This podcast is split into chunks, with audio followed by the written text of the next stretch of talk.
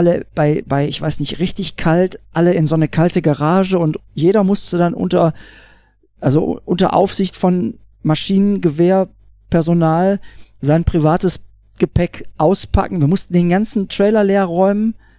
Hunderte von Euros Strafe. Also so Albtraum. Herzlich willkommen bei Bandleben, dem Podcast von und mit dem Musikmachen von und mit ähm, mir, das ist Johnny, dem Jan. Hallo.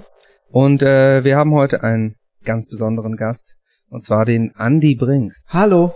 Zwar sind wir hier in Mülheim zu Besuch bei ihm ganz privat. Das ist eine Home Story. Tja. Und Hier Ja. darf auch nicht jeder rein. Also ich äh, bin keiner, der sich grundsätzlich über spontanen Besuch freut. das Also ist ich, schon mal auch für unsere Hörer gut zu wissen, also wichtig zu wissen. ja, es ist, äh, Ähm, man kann mir, also das Schlimmste, was man mir antun kann, ist anrufen. Hör mal bis zu Hause, ich komme auf einen Kaffee vorbei. mal so ganz spontan. Da werde ich Verrückt. verrückt. Ja, da werde ich verrückt. Das macht ist aber auch schon seit Jahren keiner mehr. Das lernt man dann, lernen die Leute hier auch. Ja. Also von daher sind wir besonders geehrt, dass du uns reingelassen hast.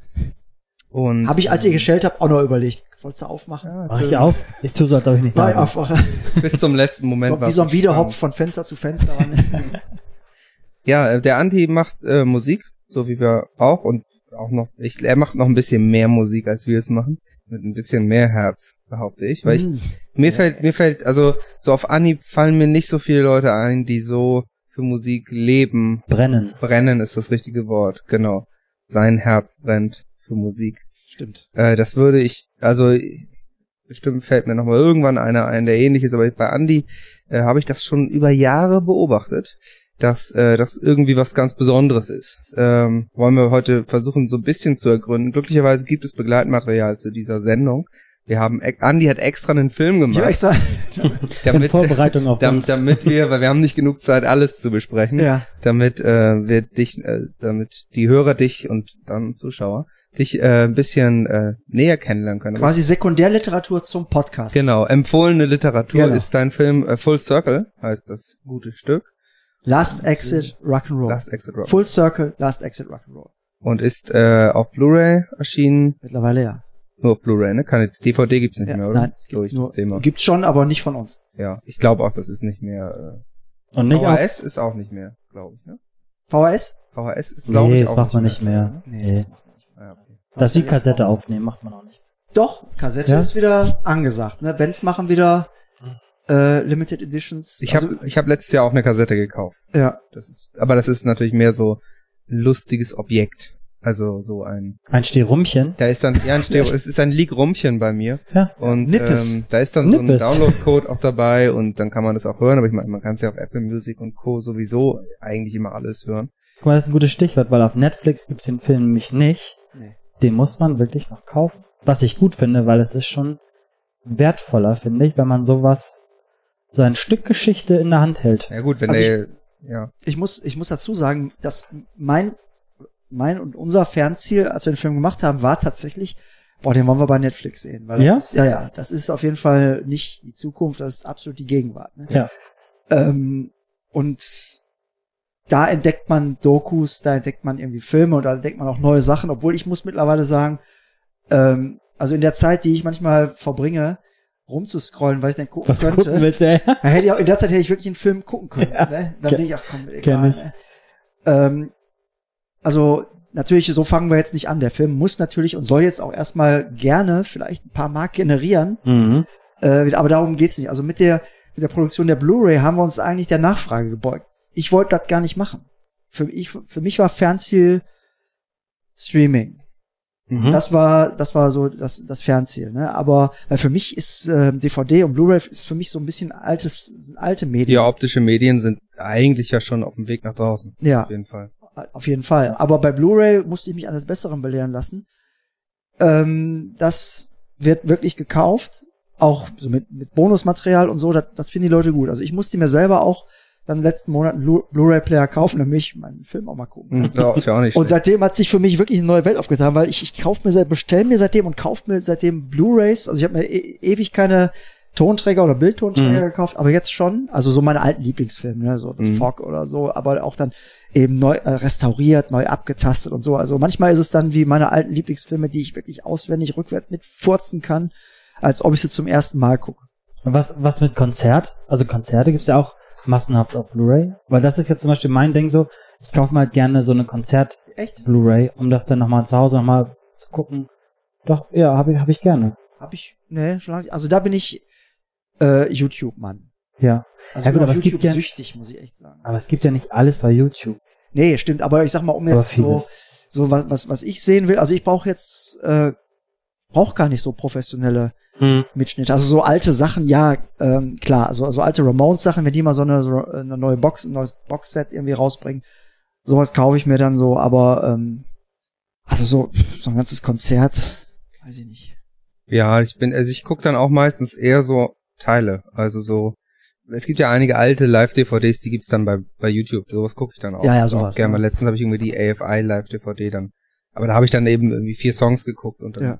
Dann reichte mir das auch. Und dann ist die Aufmerksamkeitsspanne auch Genau. voll erschöpft. Ich finde schon ein echtes ganzes Konzert gucken ist, ist äh, rein körperlich oft anstrengend. Ja, du bist gar kein Also Konzertgänger, ne? Äh, ich bin, ich bin, naja, ich bin in meinem Leben schon auf vielen Konzerten gewesen, oft nicht, weil ich da als Fan hingegangen bin. Das hat mich, glaube ich, so ein bisschen abgestumpft irgendwie als Ja. Veranstalter und als Musiker eben auch. Und es gibt das aber schon, dass ich, ähm, dass ich natürlich schon auch Bands habe, die ich unbedingt mal sehen will und es schaffen aber nicht so viele, dass ich ein ganzes Konzert sehen will. Also ich bin so jemand, ich gehe spät, normalerweise spätestens vor der Zugabe, weil da kommt man gut an die Garderobe und So raus. einer bist du, du bist, So du einer bist bin ein ich. Opa. Ich bin, ja, ja, ganz Du bist genau. Ich habe auch wirklich Johnny- das Gefühl, ich bin zu alt für so ein ganzes voll Full-Length-Konzert. Ist mir ein bisschen too much. Ja, Johnny, also ich mag dich ja echt, ne? Aber dafür verachte ich dich. Ja. Ich war letztens bei Bisschen Co ich war das geht letztens, gar nicht. ja, hab ich noch nie gemacht. ich habe, ich kann aber vielleicht wird's besser. Ich war letztens bei Coheed and Cambria und da habe ich's geschafft. Ich hab das ganze Konzert geguckt. Bin, glaube ich, einmal kurz pinkeln gegangen, wenn ich mich nicht irre. Ich habe das ganze Konzert geguckt, plus, also inklusive Zugaben. Die haben's geschafft. Also ich mach's dann lieber so, dann, dann bleibe ich nach den Zugaben lieber so lange ein bisschen sitzen und warte, bis alle Hm. aus dem. Parkhaus raus sind. Ja. ne? Aber ich, also so. Ja, das ich ist die, das ist die zweite Nee. Taktik. Aber dann ist man ja so spät zu Nee, Hause. das Ich macht sag- man nicht. Ne? Kleine Anekdote, ich sage aber nicht, bei welcher Band es war, aber wir waren, ich war neulich mit meiner Freundin auf einem Konzert, ein großes Konzert hier in der Köpi Arena, 12.000 Leute. Und wir waren eingeladen, auch aus dem Bandumfeld und hatten dann auch äh, so Backstage, so Aftershow und so wichtige Hm. Bändchen und ne.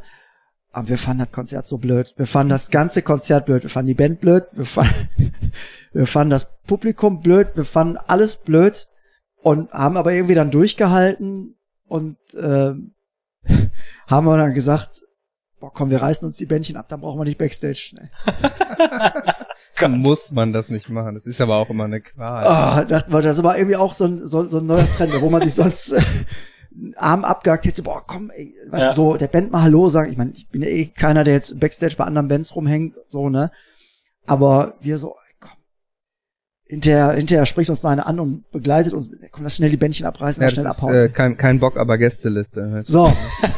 nee, wir wollten, also wir hatten schon irgendwie Bock, wir wollten das mal sehen. Ihr hattet gute Absichten. Ja, wir hatten gute Absichten. versucht. Das ist ja, Ja, wir haben es wirklich versucht, auch die ganze Show, aber aber dann noch länger da und dann am besten noch äh, sagen zu müssen, es hat einem gefallen, obwohl es einem nicht gefallen hat, Ja. ne? ja, wenn man denen dann auch noch gegenüberstehen So. muss. Das, Ich habe das einmal gemacht. Ein einziges Mal habe ich das gemacht. Und zwar war ich äh, mit meiner Freundin in Russland, in St. Petersburg, und ich äh, habe über ähm, Privat. privat ja über verschiedene Ecken ähm, kenne ich jemanden und die hat die Solotour von Till Lindemann gemacht, von dem Rammstein-Sänger. Ja.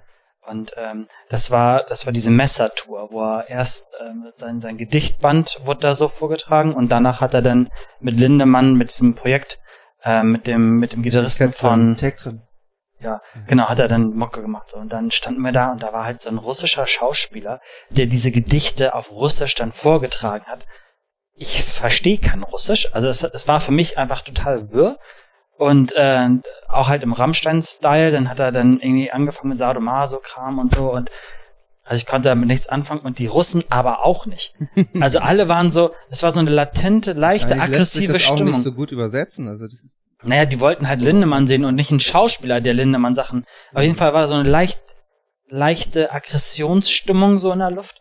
Und dann kam Lindemann und also der hat halt richtig abgerissen. Ne? Der hat äh, sich das Mikrofon in die Stirn gerammt, bis es geblutet hat, hat die Mikrofone in die Ecke geschmissen, hat seinen Gitarristen weggetreten und also richtig brutal und Ähm, Also im Rahmen der Band-Performance. ja, ja. Ja. Also es, ich schätze das mal so ein, dass das geplant war, aber es wirkte auf mich halt einfach alles nur aggressiv und dann die ganzen Russen da und, brrr, und ging halt voll zur Sache und äh, der hatte äh, in, in Osteuropa ist es ganz, ganz oft üblich, dass du so einen riesen LED-Bildschirm im Hintergrund hast, wo du dann das Bandlogo auflässt oder Videos und so. Und der hatte, zu jedem Song hatte der ein Video.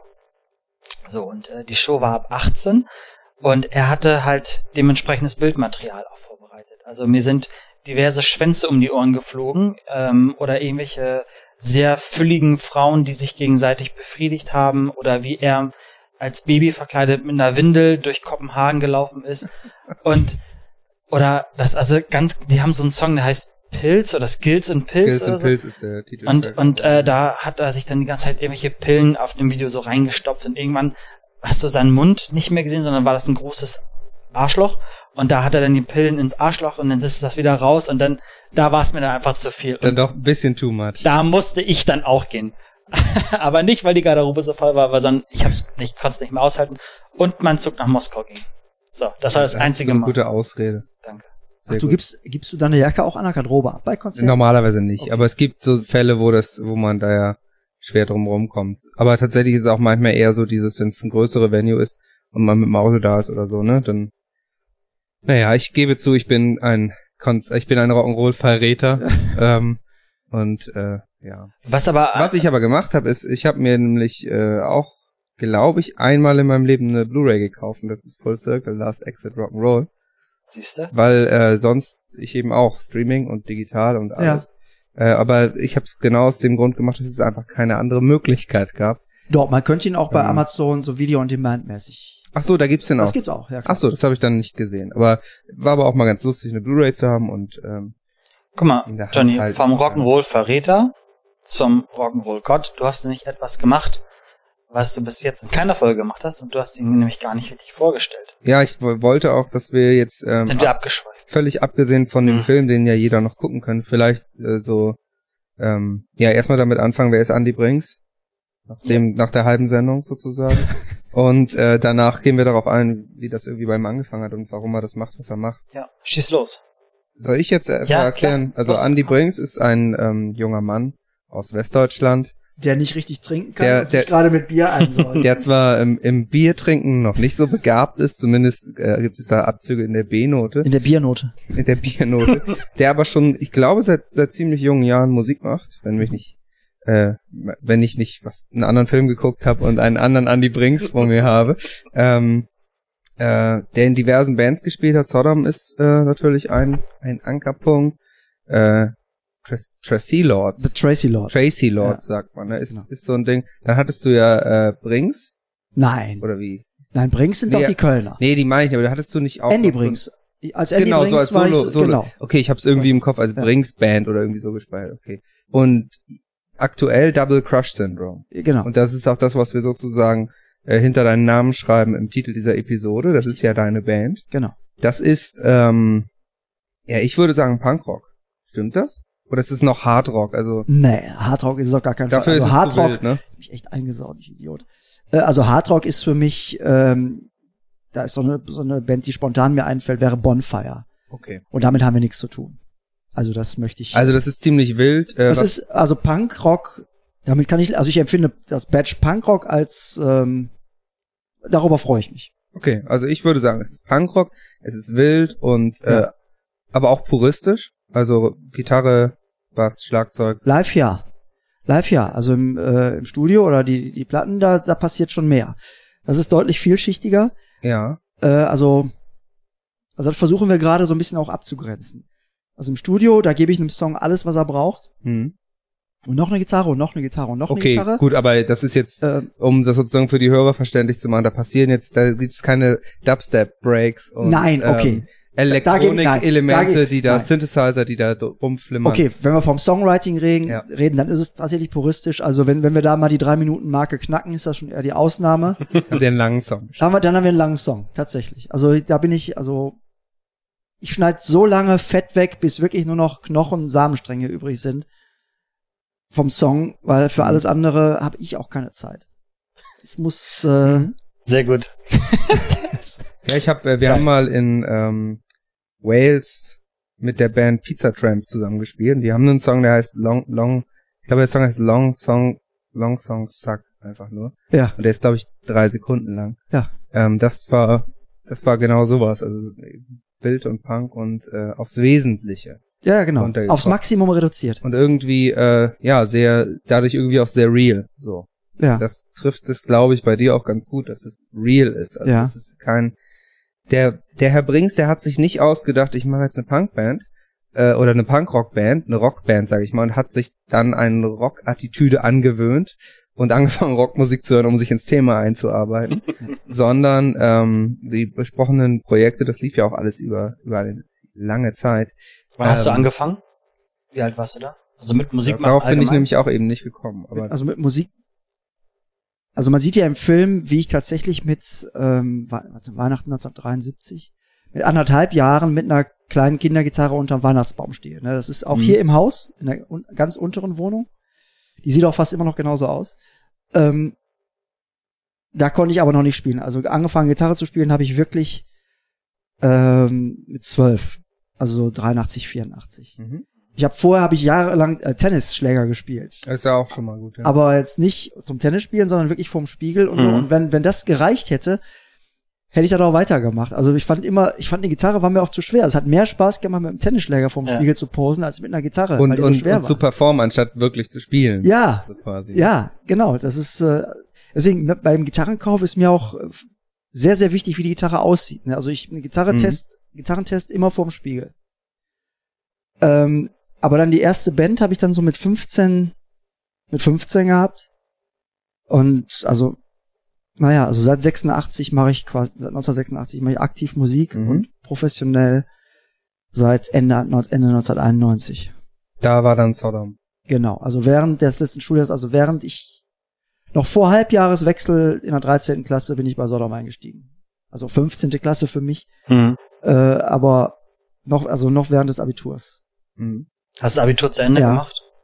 Da haben die noch, Gott sei Dank. haben die sich pff, nie, nie wieder gebraucht. Okay, ich habe nach Sodom irgendwie mal so ein Alibi-Studium angefangen für die für die Wirtschaft. Fahrkarte. Nee, Lehramt. Ah, oh, okay. Aber da war ich auch wirklich, ich war nur einen Tag, ich war nur einen Tag äh, wirklich in der Uni. Habe ich schon gemerkt, Reicht das, ja auch. das ist es nicht. Ne? Aber ich dachte so, euer Fahrkarte und irgendwie super. Praktisch, ja. Hauptsache die Fahrkarte und auch- for free. und zu faul zum, zum Abmelden, ne? Uni ist auch schwierig. Ich habe das ja auch nie zu einem Abschluss bekommen. Das ist schon, Nee. muss man, muss man Das war auch nicht. dummes Zeug, aber das war wirklich nach, äh, nach Sodom wirklich so eine, so eine gewisse, wie soll ich sagen, äh, ein bisschen ich sag, freier Fall. So, Mhm. ne? Also wenn, wenn man, wenn man sowas, wenn man, für mich war es so, wenn man sowas verliert, dann ist, da, da Ja. war wirklich für mich freier Fall, ne? So emotional und was soll das und, weil wenn man 1994 irgendwo raus war aus einer Band, da war man raus. Ne? Ja. Also da konnte man keine Gegendarstellung Ja, bei Facebook posten oder, oder, oder, oder was weiß ich, Und das ist natürlich auch, wenn man auf so einem hohen Level, in Anführungszeichen, also, Ja, also Äh, die, also die. Fallhöhe, die, die Fallhöhe war gefühlt enorm. mh. Und die war auch nicht niedrig, ne? Also, und dann eben so ein, so ein Studium, aber dummes Zeug, ne? Also Lehrer, das wäre schon vielleicht noch was gewesen. Aber irgendwie, tausend Jahre später jetzt, sind ja so, sagen wir mal, sag mal, die, die Vermittlung von Inhalten ist ja dann doch irgendwie in mein Leben gekommen. So ein bisschen, Mhm. ohne dass ich jetzt äh, äh, mit, mit, mit, mit, dem Geo, mit dem großen Geodreieck an der Tafel stehe. Wird auch doof aussehen. bisschen. Ich würde auch Ärger kriegen. Als, also ich habe ja auch le natürlich Lehrerfreunde und die lachen Natürlich. sich echt nicht mehr. Wo man früher Witze über Lehrer gemacht hat und so, ne, das, geht- kann man, geht nicht das mehr. geht nicht mehr. Das, das sind die, also da habe ich echt Mitleid. Ne? Also heute Ja. möchte ich kein Lehrer mehr sein. Ne? Also was die Lehrer zu meiner Zeit, was die uns mit dem Schlüsselbund beworfen, mit Kreide beworfen Mhm. beim Sport. Also, also wie, wie, ähm, wie ein von mir sehr verhasster Sportlehrer, wie der früher Hilfestellung bei den Mädchen am Schwebebalken gemacht hat, äh, dafür gäbe es heute so fünf bis sechs Jahre. mh. Mhm. ja, bei mir war das dann schon alles ein bisschen, bisschen sanfter, aber Ja. ich wurde dann nicht mehr mit Kreide beschmissen, aber immerhin noch beschimpft von meinem Physiklehrer. Also, äh, ich bin auch nicht der größte Lehrerfan gewesen in meinem Leben. Ja. Ich hab auch mal den Eindruck, das war, das, das, die, die besten Lehrer sind irgendwie übermorgen. Also, Das ist auch für mich so der Grund, warum ich eigentlich keine Kinder habe und auch gar nicht gar keine möchte. Selbst wenn's, selbst wenn der Kinderwunsch mich nochmal ereilen würde, aber ich möchte einfach in meinem Leben nichts mehr mit Schule zu tun haben. Ich möchte nicht mehr damit konfrontiert sein, mit Lehrern. Dann die- nochmal drum kümmern Ja, müssen genau. ganzen So- Themenkomplex. Ne? Genau. Und das, wenn dann irgendwie noch so ein, so ein, so ein Lehrer dann irgendwas sagt, was auch auf mein Leben natürlich dann irgendeinen Einfluss hat, da, damit bin ich durch mit dem Mhm. Thema, ne? Deswegen Also wenn man hast du dich für Rock'n'Roll entschieden. Genau. Rock'n'Roll statt Schule. so. Jetzt müssen wir mal gucken, was wir da alles sozusagen absprechen können. Vielleicht sagst du sozusagen mal, wie, wie ging es denn dann eigentlich weiter? Also, du Wonach? sagst ja erstmal freier Fall. Nach Sodom? Ja, genau. Probi Ja. Du hast dann probiert zu studieren, das hat irgendwie auch nicht so geklappt. Ja, das, das war irgendwie so, so ein, so, so eine, so eine blöde Idee. Aber ich, äh, also nach Sodom war wirklich, habe ich erstmal echt ein Jahr lang ganz tief unten im Loch gesessen, weil dann auf einmal eben alles weg war. Ne? So die ganzen Mhm. Telefonnummern, die funktioniert haben, die funktionieren dann nicht mehr. Ne? Keiner. Und in meinem Fall war es halt so, wenn wenn du dein ganzes Leben dich auf eine Sache freust, dich selber konditionierst und Mhm. nur von einer einzigen Sache träumst und so eine alternativ, alternativloses Leben auf eine Sache hin irgendwie machst und dann, dann, dann schaffst du es auch, da irgendwie hinzukommen. Und dann ist das weg nach zweieinhalb oder drei Jahren äh, mit 23, also 23 war ich da und dann, dann wusste ich, ich wusste gar nichts mehr. Ich wusste wirklich nichts mehr und dann, ähm, ich habe eine Sache gemacht, äh, ich habe mich bei Anthrax beworben damals, weil Mhm. dann ist damals Dan Spitz ausgestiegen und das habe ich irgendwie im Metal immer gelesen, wie man sowas halt gelesen hat, ne? Und dann habe ich, aber da kannte man ja keinen. Also ich habe dann einfach tatsächlich hinten auf die letzte CD geguckt, äh, wo schickt man das dann hin? Dann habe ich so ein wirklich ein, ein Bewerbungspaket mit Kassette äh, zu Anthrax geschickt. Das haben die natürlich niemals bekommen, aber äh, das war so eine Idee, ähm, Weiterzumachen. weiterzumachen Mhm. oder äh, oder irgendwie einen Anknüpfungspunkt zu äh, finden. Weil was nämlich zu 100% ausgeblieben ist damals, sind Anfragen an mich. Also es- niemand Wie du vorhin meintest, wenn man aus einer Band Ja. raus war, war man raus. raus irgendwie. Aber es hat auch niemand. Und bei Sodom, Hatte man dann noch so einen Makel oder Ja, so. Quasi genau. Dann. genau, das war ein Stigma. Da wird ja schon was dran sein, wenn du da raus bist. Ja, oder auch gru- grundsätzlich Sodom. Sodom waren damals nicht die, äh, Tom war auch nicht der Medienliebling und die, die Ikone. Mhm. Er war schon natürlich sehr bekannt und, äh, aber ist ja heute, ist ja wirklich der deutsche Lemmy, ne? Und er ist ja auch, über Sodom hat man damals gelacht. Mhm. Ja, das ist einfach so. So dumm sind nur drei. So dumm war der so der, war einer. war einer von den, von den Dingen. Also über Sodom wurde gelacht und wenn man bei Sodom spielt, dann, da kann man nichts können. Und wenn man dann noch bei Sodom rausfliegt, dann, dann muss man äh, doof und talentbefreit sein. Ne? Also es- Verbrannte Erde einfach. verbrannt, ja, Mhm. irgendwie, genau, so, so, per, also Persona non grata auf eine, auf einer Ebene und äh, musikalisch auch tot. Hm. Ne, deswegen, es kam nicht einmal irgendwie von irgendjemandem auch nur eine Anfrage, ob ich da vielleicht Lust hätte zu spielen. Ne?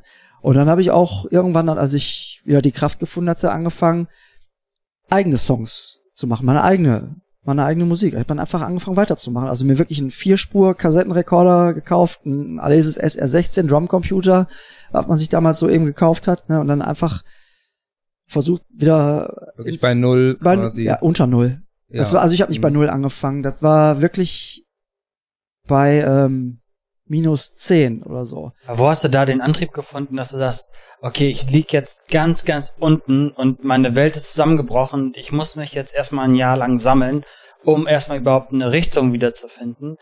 Ähm, Traue ich mir das zu, da wieder hinzukommen, wo ich mal war? Also zu Sodom, dass ich da in diese Liga wieder vielleicht komme und wie schaffe ich das? Was war da dein Antrieb zu sagen, okay, ich starte jetzt nochmal bei minus 10 und baue mir das alles auf? War das Trotz? War das Geilheit auf die Mucke, auf das, auf das Musikbusiness an sich? Oder war das einfach, weil du gar keinen Plan B hattest? Eine, eine ungesunde Mischung aus allem. Also in meinem Fall war es natürlich so, weil ich so früh bei Sodom eingestiegen bin, zu einem Zeitpunkt, als die schon wirklich, sagen wir mal, erste Bundesliga Mittelfeld damals waren, habe ich natürlich viele Dinge übersprungen. Mhm.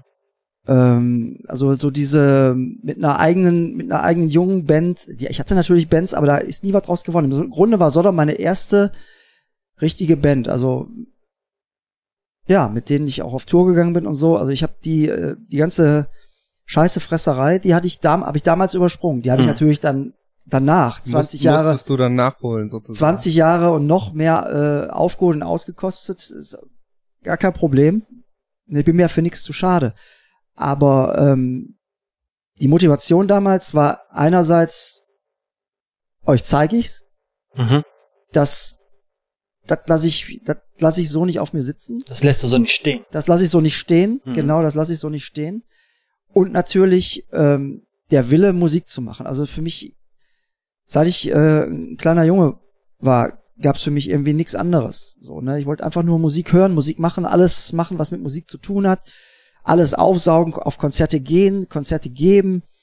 Mir macht ja alles Spaß. Mir macht ja auch heute noch alles Spaß. Also ich habe ja auch, ähm, ich bin ja jetzt auch immer noch, auch wenn wir also ich bin ja immer noch auch unser Manager. Wir haben natürlich jetzt irgendwie schon ein Team, aber ich habe ja bis vor kurzem auch noch, also vor zwei Jahren haben wir eine Cruise gemacht. Also so als kleine Antwort auf diese ganzen, der macht eine Cruise, die macht eine Cruise, haben wir Mhm. eine DCS-Cruise gemacht. Hier in Mülheim äh, mit, mit, mit so einem Ausflugsboot äh, der Ruhrperle von Essen, äh, von Mülheim nach Duisburg und zurück, ne, mit 100 oder 150, 100, oder ungefähr 150 unserer härtesten Fans aus ganz Deutschland. Den habe ich selbst organisiert und so. Und dann sitze ich aber auch wirklich hier und äh, schneid die Tickets, handnummeriere die und so. Also mir macht jeder, der ganze Prozess, alles, was damit zu tun hat, hat mir immer schon Spaß gemacht. So, und dann habe ich gedacht, das lasse ich mir doch von niemandem, niemandem nehmen. Also ich Mhm. wollte natürlich auch Musik machen. Ähm, und natürlich, wenn man die, die eben von mir angesprochene Fallhöhe, wenn man die erlebt und überlebt hat, dann will man natürlich wieder dahin, wo man war. Klar. Ne? Weil ich habe ja dann schon ganz früh echt mal dran lecken dürfen. Ne? Also Mhm. jetzt nicht irgendwie fancy, super fancy Stuff, aber eben Japan, also in meinem ersten Sodom-Jahr Album, äh, Album im Dirks Studio gemacht, äh, mit Harris Jones, Europa-Tour, Japan-Tour, Charts, alles im ersten Jahr bei Sodom. Mhm. Ja, ist natürlich irre. Es ist, ja, irgendwie, ich weiß nicht, da war, ist man natürlich auch versaut. Jetzt nicht charakterlich, aber da willst, das will man nicht, das gibst, willst du nicht wieder Mhm. hergeben. Auch wenn es nicht immer so vielleicht weitergeht, aber so, wenn dir die ganze Grundlage äh, genommen wird, ne, da willst du wieder hin. Und dann habe ich einfach angefangen, Songs zu machen, äh, Songs zu schreiben, Bands zu suchen und, und dann ging es ja auch irgendwann weiter. Ich habe aber dann auch ich habe nach dem großen ersten Erfolg habe ich mit Do-it-yourself DIY angefangen. Deswegen, Mhm. aber zu einem Zeitpunkt, wo das gar keiner gemacht hat. Also zumindest so meine meine Altersgenossen und meine meine meine Weggefährten, die waren ja alle immer noch so mit Plattenfirma unterwegs und Hm. so. Habe ich zwischendurch natürlich dann auch viel gehabt, aber ich war immer äh, Herr der Geschicke und habe dann wirklich von Flyer entwerfen, drucken, verteilen, Poster kleben nach Sodom und alles ähm, alles äh, dann irgendwie gemacht. Deswegen Schock hat mich dann auch, als äh, das Business so ein bisschen gecrashed ist und die Bands eben nicht mehr nur von der Plattenfirma Hat sich Arsch für dich nicht so viel geändert. Überhaupt nicht. Ich ja. dachte nur so, endlich, ja, endlich kann ich arbeiten. Weißt du, endlich kann man äh, solche Sachen jetzt einfach jetzt einfach machen. Dann kamen aber auch natürlich die Plattenverträge mit den Tracy Lords, dann waren wir bei Roadrunner, dann waren wir bei AFM, alles alles super, aber ähm, ich hatte natürlich auch einen echt ungesunden Antrieb, weil ich habe da nicht befreit Musik gemacht. Also meine Musik war natürlich immer frei. Da war schon Druck dahinter. Den habe ich mir aber selber gemacht. Ja. Ne? Also äh, sehr rigoros auf mir gegenüber, meinem Umfeld gegenüber, weil äh, ich äh, schon die Musik, natürlich die Musik gemacht habe, die ich machen wollte, aber immer mit dem, diesem, ähm, diesem, nicht Biss, Biss auch, aber mit dieser Verbissenheit. Und das ist ein riesen Unterschied, Biss und Mhm. Verbissenheit. Ne? Das war, äh, weil ich das wieder haben wollte und nicht, nicht, nicht nochmal verlieren wollte. Und ich, ich will nix lieber als auf Tour gehen. Ich möchte nix anderes machen in meinem Leben als eine Musik aufnehmen oder, oder kreative Dinge erschaffen und dann auf Tour gehen. Mehr, mehr will ich nicht. Das, das reicht mir. Das ist, Darf ich da ganz Ja, kurz klar. einhaken? Als du angefangen hast, ähm, deine, deine eigenen Songs zu machen, ne, und zu sagen, okay, pass auf, ich mach das jetzt, ich zeig euch das, dass ich, ne, dass das ich mir nicht nehme, hast du da versucht, in die Sodom-Schiene zu gehen und zu sagen, okay, ich mach was, damit ich vielleicht ähm, den Sodom-Fans auch wieder gefalle, dass ich da was mitnehmen kann?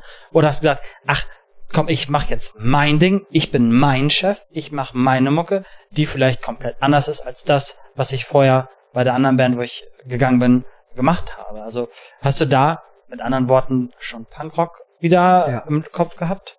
also ich habe mich nach Sodom nicht einen Tag mit dem äh, Gedanken äh, irgendwie rumgetragen, Thrash Metal noch weiterzumachen Mhm. oder oder die Sodom-Fans zu behalten. Also nachdem ich bei Sodom rausgeflogen ist, hat der Chris Witchhunter, der ehemalige Drummer, mich angeschrieben. Den hatten wir kurz, von dem hatten wir uns ein Jahr oder zwei Jahre vorher getrennt. Andy, lass uns doch was zusammen machen. Und dann ich so, boah, nee, das ist so, das kann ich nicht, ne? Das wäre nicht ehrlich. Ja. Ähm, und ich habe dann sofort gesagt, ich singe jetzt selber und ich bin kein kein Gröler und kein Schauter.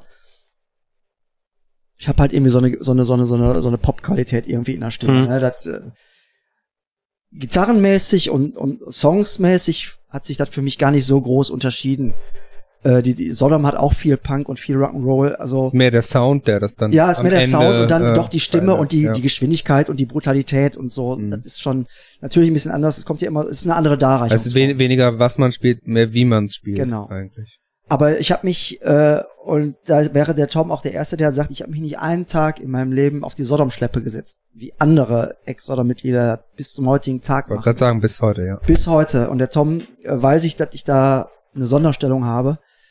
Äh, aber ich nicht, ich wollte es nicht, aber ich habe dann gar nicht drüber nachgedacht. Aber ich habe einfach dann, es ging dann schnell in die, in die Punk-Richtung oder punkige Rock'n'Roll-Richtung so ein bisschen.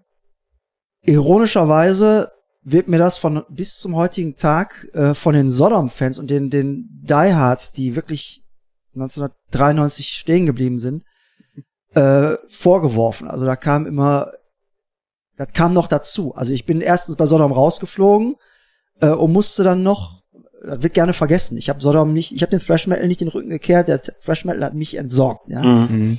Und dann musste ich aber noch die nächsten 25 Jahre bis heute manchmal noch nicht mehr so, ist nicht mehr so viel, Musst du noch aber leiden. Ja. Nee, gegen den, nee, gegen den, diesen Hate an, an äh, kämpfen, jetzt nicht aktiv ankämpfen, aber mich dem ausgesetzt sehen, Ja. wo Leute, ja, du bist Tunte, angemalt, schwul, das sind doch die nettesten Sachen, ne? Und War wirklich so hart? Thrash Metal Verräter ist äh, ein, äh, ein Name, den ich nicht selten gehört habe. Ach Gott. Und das tut eigentlich schon auch weh, weil da frage ich mich, was habe ich jetzt eigentlich genau nochmal falsch gemacht, ne? Weil ich habe Fuck, einfach was nur soll das? ich habe immer nur das gemacht, was ich machen, was ich machen wollte.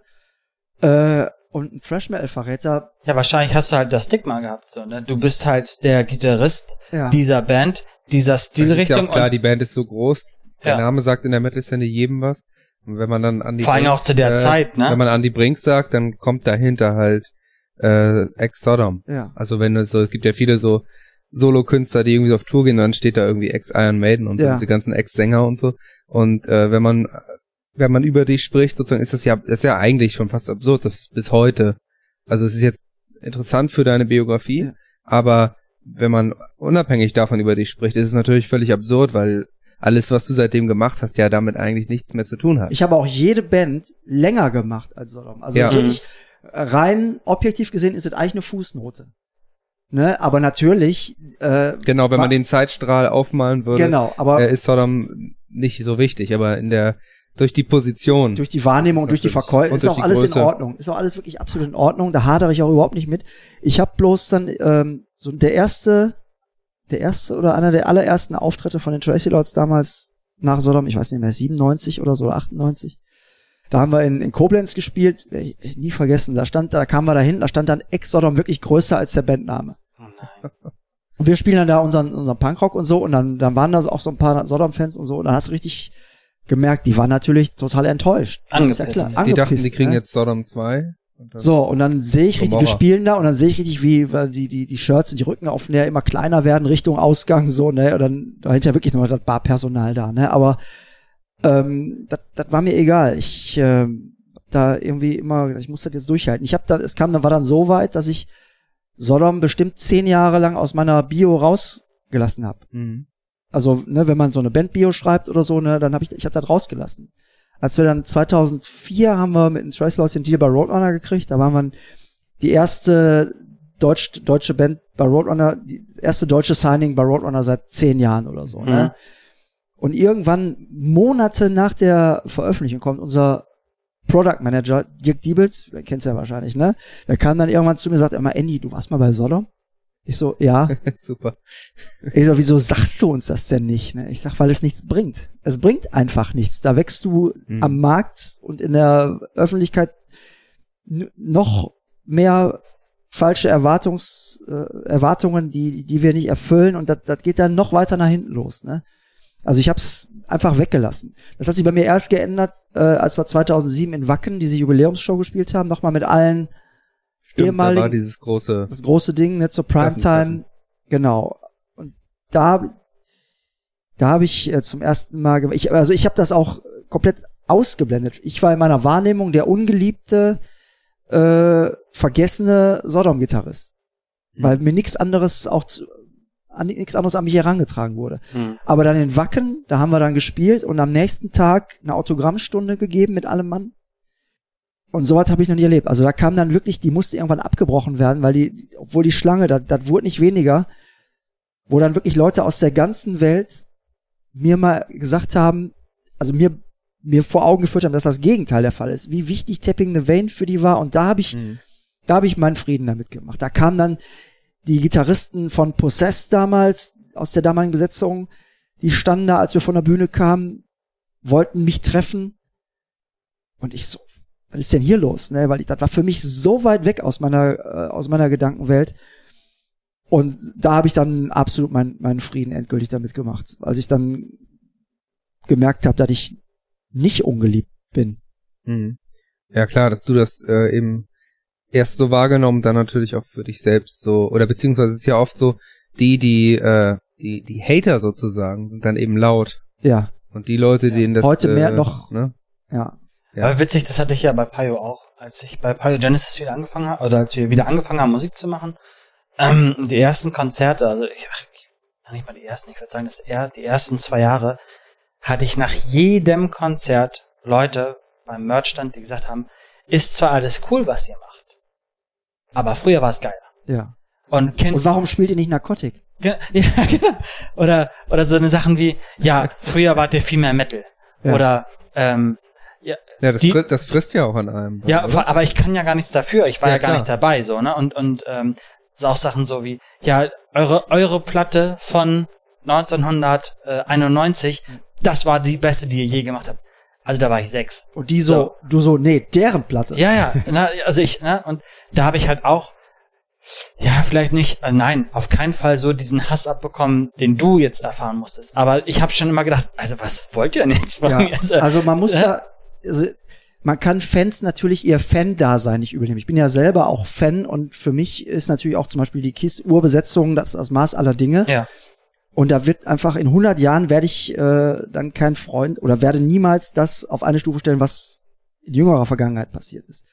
So, und wenn da in einem Fall, also so gerade so 91 oder so Anfang der 90er, ne, wo äh, dann hast du wahrscheinlich auch Fans kennengelernt, die damals mit Pyro reingekommen sind, Genau. als Einstiegsdroge und für die damals so eine Band wie Pyrogenesis oder, oder Sodom oder so, für die damals, weiß ich nicht, so eine erste Kippe, erstes Bier, erstes Mofa, erster Zungenkuss Mhm. zu dem Soundtrack genau. von Pyrogenesis Also eine oder prägende Band und da, Ganz da kann ein- keine genau. Band jemals mehr genau und da kannst du äh, wenn dann noch sowas dann vielleicht das erste Konzert dann noch und so und wo in einer Zeit wo man noch nicht in einem in einem kompletten Overkill gelebt hat wo wo Mhm. das noch echt alles ist Mhm. da muss man natürlich auch verstehen ähm, dass da eine besondere Emotionalität Total. Aber das musste ich erst mal lernen. ja, also ja, ich muss man musste, lernen. ich, ich habe das erst so auf mich bezogen, dachte so, okay, warum kann ich denen jetzt nicht das geben, was jetzt die 91er Platte zum Beispiel hat? Oder das, was danach kam. Das musste ich ja erstmal lernen, weil ich wurde ja, wie du, bin ich da auch in diesen Topf reingeworfen worden und ähm, habe mit Pio natürlich auch wieder eine Stufe gehabt, die ich vorher noch nicht hatte. Und äh, ja, das musste ich erstmal lernen. Witzigerweise haben wir dann, äh, irgendwie so zwei, drei Jahre später, haben wir diese erste Platte, diese besagte, Ja. diese 91er-Platte, haben wir ja zum Jubiläum von vorne bis hinten durchgespielt. Das heißt, ich musste mich mit der Materie auseinandersetzen. Ich habe stundenlang zu Hause oder im Proberaum gesessen und habe diese, diese Platte durchgeknüppelt. Ja. Ähm, und da habe ich dann, habe ich dann meinen Frieden wieder mit den Leuten wiedergefunden, weil dann hat es für mich auch alles Sinn ergeben. Ne? Dann Aber konnten die auch nach dem Konzert sagen, ja, jetzt ist wieder Ja. geil. ich finde aber also du musst das lernen äh, dass die Emotionalität der Fans ich Ja. finde aber auch so ein Fan äh, darf aber auch gerne mal lernen Benehmen nicht unbedingt Glückssache ist und äh, eine gewisse Umgangsform auch zu Leuten, denen man vor 20 Jahren vielleicht mal 31 Mark in Rachen geschmissen hat, nicht, äh, dass man sich damit nicht automatisch das Recht erkauft hat, in jeder gewünschten äh, Qualität und Quantität seine Emotionen seine, freien seine Lauf zu Emotionen lassen. freien Lauf zu lassen. Weißt Mhm. du, das ist äh, also was man sich da teilweise muss ich echt sagen bieten lassen muss. Ich würde mich äh, fremden Menschen, man ist ja trotzdem ein fremder Mensch, Mhm. ne? auch wenn man, äh, wenn die einen vielleicht irgendwie kennen oder so, man ist trotzdem ein, ein fremder Mensch. Äh, und was ich da an Respektlosigkeit schon äh, erleben musste, da, das finde ich, finde ich nicht in Ordnung. Aber wahrscheinlich die, das, die Liebe und die Anerkennung überwiegt ja. Ja, stimmt. Muss ich echt sagen. Also dem gegenüber, ich kann ja nur jetzt von meinem, äh, von mir äh, sprechen, ich kriege sehr viel Liebe. Auch für das, was für das, was ich tue. Ähm, seit Sodom auch, also ähm, Sodom-Fans kriegen natürlich nicht immer mit, äh, dass die Sachen, die ich danach gemacht habe, jetzt nicht so mega erfolgreich waren Mhm. wie Sodom, aber auch nicht komplett erfolglos. Ich habe immer getourt, Platten gemacht und so. Aber was ich mache, den Leuten, denen es was bedeutet, bedeutet es richtig viel. Mhm. Und äh, dann ist meine Welt in Ordnung. Also ich habe auch ich habe auch schon lange verstanden, dass ich offensichtlich sehr äh, oder akzeptiere, dass ich offensichtlich polarisiere extrem Hm. mit dem, was ich tue. Aber das, das ist auch in Ordnung. Hauptsache, man ist ihnen nicht egal. Wollte ich gerade sagen, was, was anderes wäre wahrscheinlich schlimmer, ne? wenn du denen scheißegal bist und Ja. dann so dahin plätscherst. Ne? Ja, nur manchmal, weil du eben schon sagtest, die Hater sind natürlich am lautesten. Äh, Die, die alles geil finden, die melden sich ja oft gar nicht. Die sitzen zu Hause und hören die Die, Musik. die, die, die finden es einfach geil. Äh, aber auch jetzt bei dem, bei dem Film und so, da, da, da war jetzt so eine Amazon-Kritik, ne, natürlich lese ich das, ne. Hm. Aber da hast du richtig gemerkt, der wollte mir persönlich einen reindrücken, einen, Mhm. wo du gemerkt, der hat den, der kann den Film nicht gesehen haben. Das geht gar nicht, dann kann man das nicht schreiben, ne. Und heute ist sie weg. Habe ich eben noch meiner, heute noch meiner Freundin geschrieben, hör mal, diese, diese, diese miese Amaz, diese Vernicht, diese Amazon-Vernichtungskritik, die ist weg. Hat wohl einer echt irgendwie gemerkt, dass das so ein bisschen, auch natürlich anonym, ja. klar, ne? Kein verifizierter Kauf. Aber, Genau. aber meinst du, hat, hat er es selber entfernt, weil er den Film gesehen hat? Hat er vielleicht gedacht, hm, da bin ich vielleicht über das Ziel ausgeschossen? Oder hat vielleicht Amazon das gelöscht, weil die gesagt haben, oh, das ist jetzt aber ein bisschen Käse, was, was der da geschrieben hat. Nee, das glaube ich nicht. Ist ja auch ich, egal, Nee, ist auch egal, ist auch egal. Hätte auch drin bleiben können, also, ähm, Aber die gibt es. Also es gibt halt ja. auch die Leute, die die wollen das kritisieren oder kaputt machen. Ich wollte das gerade Ja, sagen. Also ohne ohne einen tieferen Grund Diese- eigentlich. ja. diese Hater sind halt äh, im sozialen, in den sozialen Netzwerken halt am lautesten. Sei es YouTube, sei es Facebook, Instagram, Amazon, was auch immer. Du hast halt immer, immer Äh, Leute, die das YouTube, scheiße YouTube, also mein Lieblingskommentar auf YouTube ist unter einem Musikvideo von uns. Äh, ich glaube, this is this is gay as shit. Und dann äh, ein Jahr später, I came back one year later. It's it's still really gay. also den finde ich super. Ich wünschte, der würde der würde noch mal wiederkommen und das vielleicht noch mal überprüfen. äh, weil das das ist dann schon das ist schon so ein lustiges Level dann, also be auf beleidigender Ebene. Also Aber YouTube-Kommentarspalten sind tatsächlich die Hölle. Also, Ja.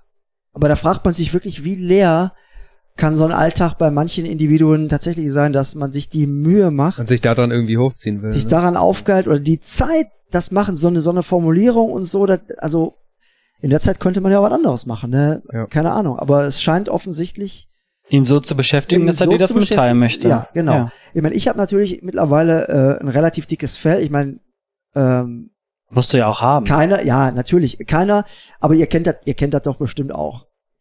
Ihr spielt eine Show, alle drehen durch, der geilste Abend und dann kommt einer nach der Show. Sound war aber nicht so geil. Ja.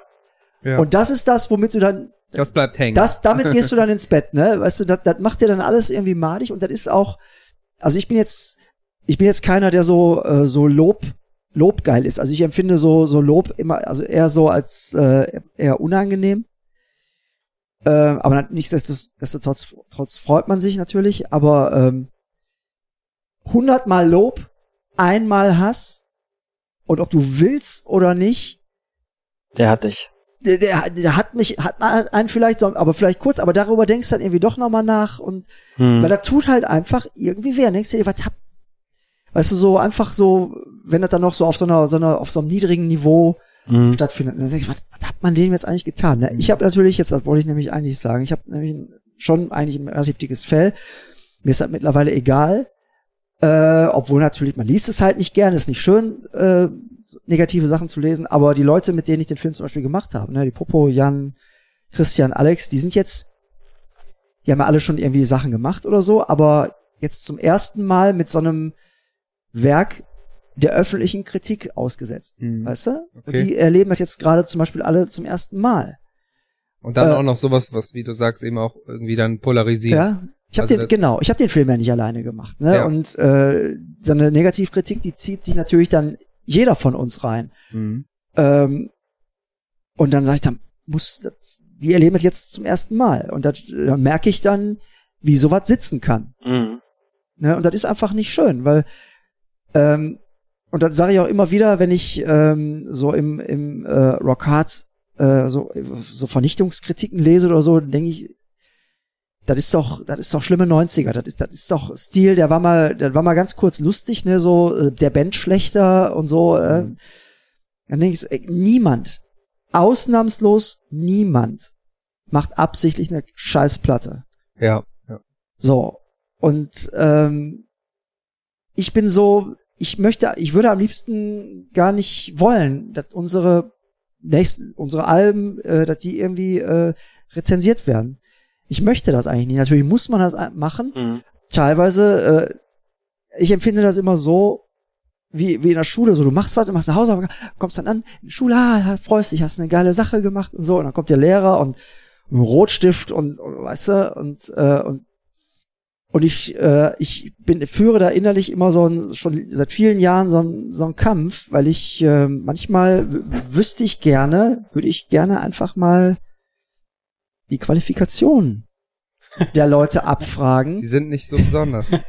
äh, um, äh, aber das, das kann halt jeder machen. Ne? Ja. Jeder kann jetzt halt irgendwie äh, eine Website machen oder so. Ich meine, ich meine jetzt gar nicht das Rockhard.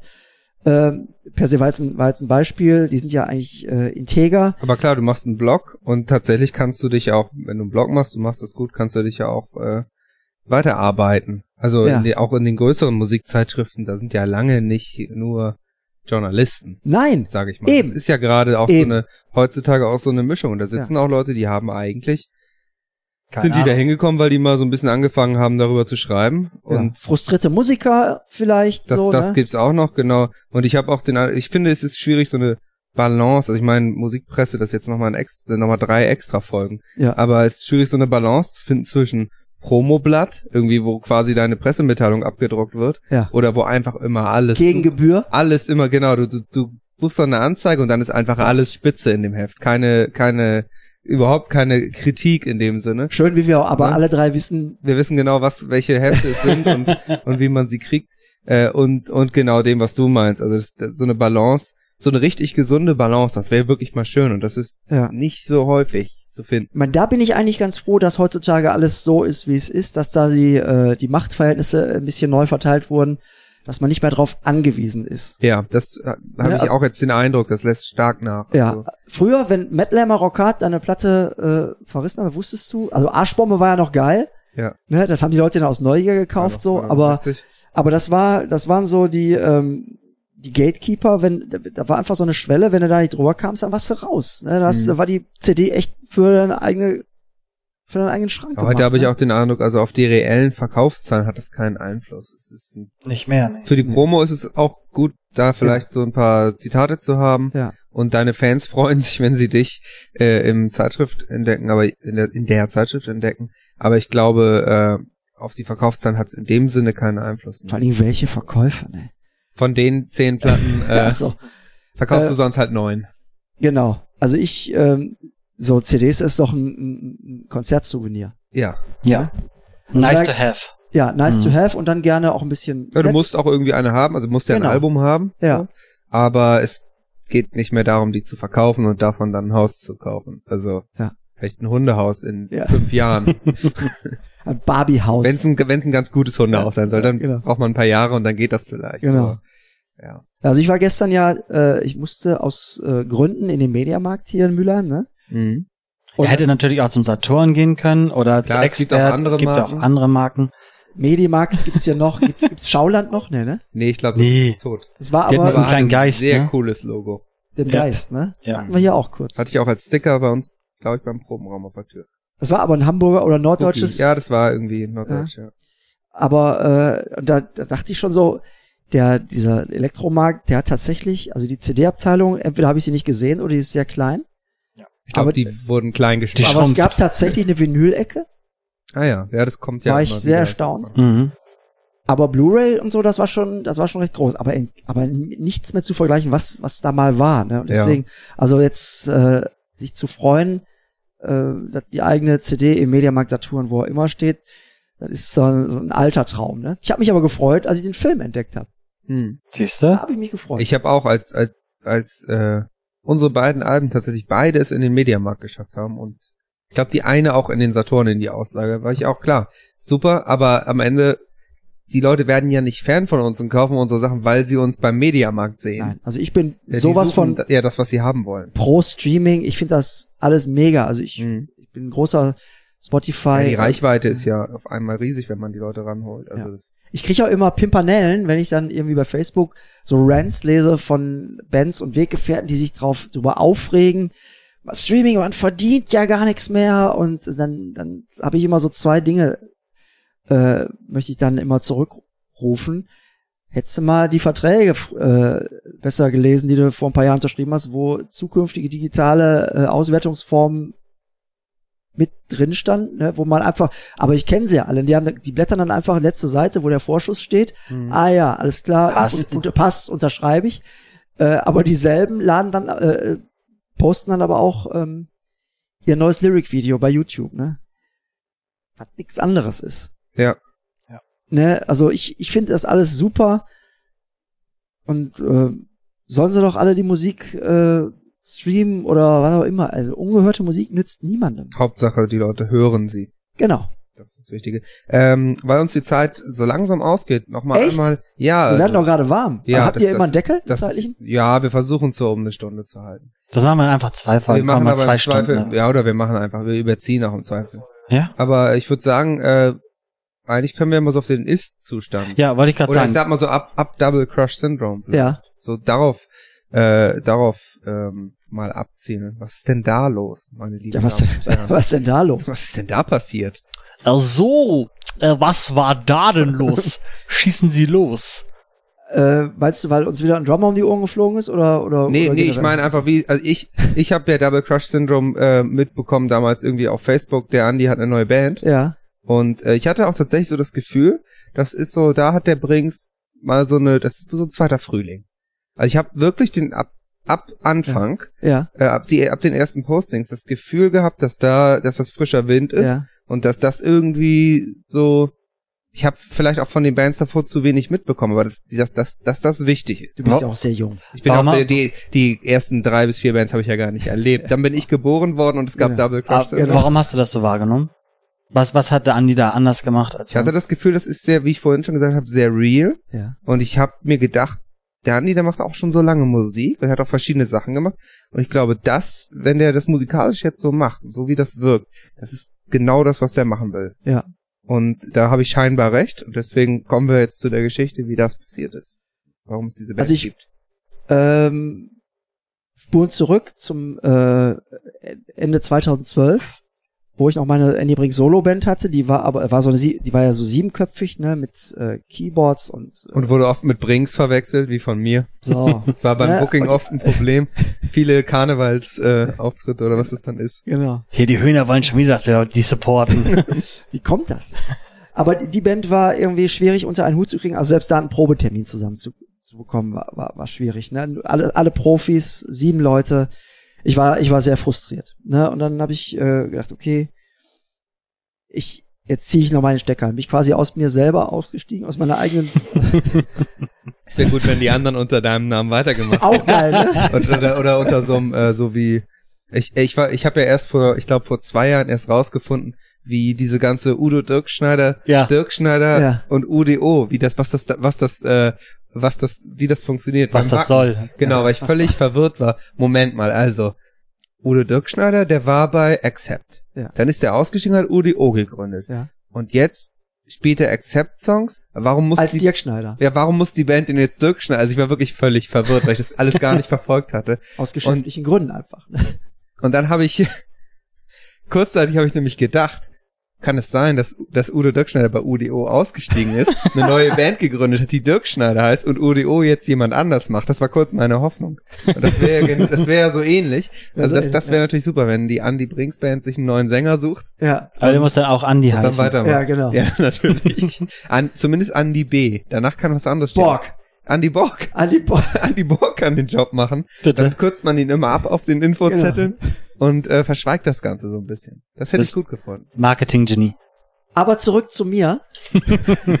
Zum, zu dem anderen Andy B. Ähm, und dann dachte ich, okay, jetzt ziehe ich noch einmal den Stecker und jetzt mache ich noch einmal Reset. Ne? Da war ich ähm, 41. Dachte ich, okay, einmal noch fange ich bei Null an. So mehr oder weniger. Ne? Man, ne, man fängt ja vielleicht nicht immer ganz bei Null an, aber irgendwie doch. Neues Projekt ist ja dann irgendwie doch wieder Kaltstart. Ne? Und dann äh, wusste ich aber noch nicht so genau wie. Dann habe ich im, im Paunchy Cats aufgelegt. Das ist so ein, so ein Rockclub in, in Lichtenfels. Und da habe ich, das ist eine ganz kleine Bühne und da habe ich eine Band, da habe ich die, wie hießen die, Lost Angels. Das war eine, die Band von Ryan Roxy, von der Alice Cooper Band, Eric Bittingham von Cinderella, Eric Dover von Alice Cooper und ich glaube der LA Guns Drummer. Also hochdekorierte Leute einstmals, ne, und die standen auf dieser Winzbühne und da dachte ich, ey, das will ich auch. Ich will auch einfach spielen. Nicht mit dem großen Showorchester, äh, die, die, die nirgends hinpassen. Und dann, dann hatte ich wirklich eine Erleuchtung. Während die Band gespielt hat, habe ich mir von der Kellnerin diesen, diesen diese Kellnerblock Den Blog, ja. geben, la geben lassen, hab angefangen nur noch zu schreiben, ne, zu schreiben. Songtitel, Die for Rock'n'Roll, alles schon da, ne? Also die, die Songtitel, alle, alles noch einen anderen Bandnamen. Äh, Double Cross Syndrome kam ein bisschen später noch einen anderen Bandnamen, aber ich hatte alles auf einmal, wusste ich's. Ne? Und dann habe ich irgendwie äh, meinen damaligen Drummer und die Bassistin habe ich äh, SMS geschickt. Ich sag, wenn ich sag los, lauft ihr mit und beide so, ey, wir haben die Laufschuhe schon an. Und dann habe ich mich, habe ich den Stecker gezogen und habe dann gesagt, okay, jetzt noch einmal, ne, Rock'n'Roll, ein Trio und einfach nur spielen. Und ich habe dann auch, man kann, wenn man möchte, kann man den Werdegang von DCS wirklich auf Facebook bis zur bis zur Geburtsstunde zurückverfolgen. Also auch wieder so ein bisschen gewachsen ist, weil ich habe ja dann eine Sache wollte ich dann nicht. Ich wollte auch äh, kein Business mehr. Kein, habe ich ja davor auch schon nicht mehr gemacht, kein Plattenvertrag, kein Verlag, keine Promo, nichts, kein Management, gar nichts. Ich wollte nur Musik machen äh, und, und live spielen. Und dann haben wir ähm, quasi, ich bin großer Freund von antizyklischem Verhalten. Und alle versuchen natürlich immer sofort einen Plattenvertrag und sofort alles, alles ganz groß und sofort Erstmal alles eintüten, sofort vorbereiten, genau, geplantes genau, Projekt. genau. Alle, alle sind ja immer verliebter in die Pressemeldung als in die Arbeit, die da, die da die eigentlich zu machen gibt. Hm. Äh, und das habe ich irgendwie nicht gemacht. Ich wollte einfach die Band von wirklich aus dem Nichts hochziehen, äh, kein, kein Name-Dropping, kein, keine Struktur, nix, nur spielen. Und dann konnte ich natürlich über ein paar Kontakte, konnten wir dann, äh, haben wir eine, so eine, Eigenpressung-CD gemacht, dann äh, konnten wir mit JBO auf Tour gehen, dann konnten wir mit Hardcore Superstar auf Tour gehen. Äh, alles, was irgendwie reinkam, haben wir reingesteckt, haben wirklich privat auf Luftmatratzen gepennt, an guten Tagen in einem äh, im, im ähm, Hostel im Sechsbettzimmer ähm, und haben, haben jeden Tag geliebt. Also heute, der Markus, der Drummer von damals, der spielt jetzt unsere, die Sommershows mit uns wieder. Und wir sind heute, sagen wir schon, auch wenn er damals natürlich manchmal wehgetan hat, äh, weißt du, irgendwo auf dem, auf dem Boden zu pennen. Das sind so die goldenen Zeiten später, wo du dran denkst, ne? Und, äh, und dann wollte ich das einfach so komplett underground-mäßig machen. Erstmal Rück für Rückenwind sorgen, die Band geil werden lassen und nicht sofort, hier ist das nächste Projekt und wir sind die geilsten. Wir wollten die geilsten. Heutzutage will ja keiner mehr was werden. Alle wollen ja sofort sein. Was sein, ja. Ja, und das ist halt ein Problem. Wir Erst, wollten, erste Show auf dem Wacken. ja, und, genau. Ähm, genau. Und dann meinen die, da kommt die Plattenfirma und die macht dann die ganze Arbeit. Und jedes Jahr Wacken spielen. Ja. ja, aber Nee. es klappt, klappt erst recht heutzutage nicht mehr so. Nein. Also. Wir kennen da so eine Band. Ja, ja, ich, wir kennen sie alle, diese Bands, diese, diese, diese Musiker. Äh, und dann haben wir erstmal gespielt, gespielt an wirklich jeden Scheiß-Gig gespielt, gute Gigs gespielt, viel Supports gemacht mit Wasp, mit Doro, viel und mit Ohrenfeind auf Tour, alles, was irgendwie ging. Also Aufbauarbeit. Drecksarbeit, die richtige Mhm. Drecksarbeit, ne? Nur reingebuttert.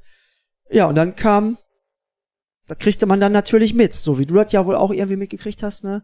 Wie gesagt, ich hatte das Gefühl, das merkt man, dass das Ja. irgendwie anders ist. Echt Ja. ist. Dass Real ist. ist. Ja. Und du warst ja im Prinzip für mich weitestgehend so eine Person auf meiner Facebook-Timeline. Ja, Und nicht so, äh, ist ja, ist ja anders, als wenn mein Kumpel irgendwas macht Ja. oder so. Oder wenn mein Gitarrist eine neue Band gründet oder so. Ja. Da, da war ich jetzt ja nicht so direkt dabei, aber ich hatte gleich so den Eindruck, da steckt irgendwie, da ist da, ist da Fleisch dran. also Aber guck mal, wie geil ist es denn, dass du jemanden hast, der innerhalb von ein paar Posts oder vielleicht auch bei einem Post nur merkt, da passiert. da, ist, da passiert was und da ist Herz drin, das ist real. Ja, ist schön. Da, da musst du ja irgendwas so richtig gemacht haben, dass das bei ihm ankommt und er das gleich die Assoziation hat so, wow, das ist kein Kunstprojekt, das ist, das ist Das nichts, ist nicht ausgedacht. das ist nichts Ausgedachtes, das ist nicht so dieses schnellliebige, hier habe ich einen Drummer, hier habe ich einen Bassist und ich mache jetzt was und die müssen jetzt nach meiner Pfeife tanzen und äh, Was natürlich auch so ist. Ich hab- das ja, müssen sie ja wohl. Trotzdem. nice try an mich. äh, und, und ich habe hier schon 48 Alben schon fertig geschrieben und das Management hat auch schon die nächsten äh, zehn Jahre durchgebucht. Das, also da musst du ja irgendwas so richtig gemacht haben, dass das selbst Johnny äh, Und ich, es gesehen gibt hat. ja genug Bands, die ich ignoriere. Ja.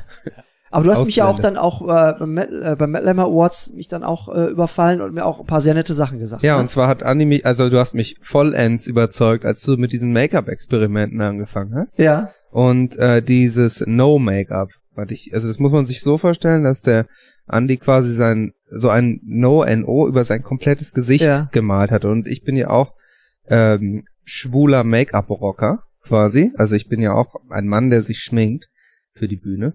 Und äh, Andi hat das mit so einer Vehemenz, ich habe das dann auch, glaube ich, bei Instagram immer Ja. verfolgt, diese Make-up, diese verschiedenen, war ja nicht nur das No, das No ist mir jetzt am eindrücklichsten in Erinnerung. das habe ich ja mittlerweile tätowiert So, äh, hier. Das ah ja, geil. Weil die Geschichte von dem No ist, man muss auch mal Nein sagen, weil zu dem Zeitpunkt habe ich nämlich gerade ein vermeintlich gutes Angebot nach viel hin und her Ah, okay. denken äh, nicht nicht gemacht und dachte ich, the power of No, Mhm. weil ab da wurde alles besser. Aber du bitte. Ja, und dann habe ich äh, das so verfolgt und das fand ich irgendwie sozusagen nochmal völlig losgelöst von Musik und so fand ich das geil, das so durchzuziehen. Ich habe bei Andy auch immer den Eindruck gehabt, dem ist das auch scheißegal, wenn da einer sagt, finde ich albern oder Ja. finde ich sieht doof aus oder so.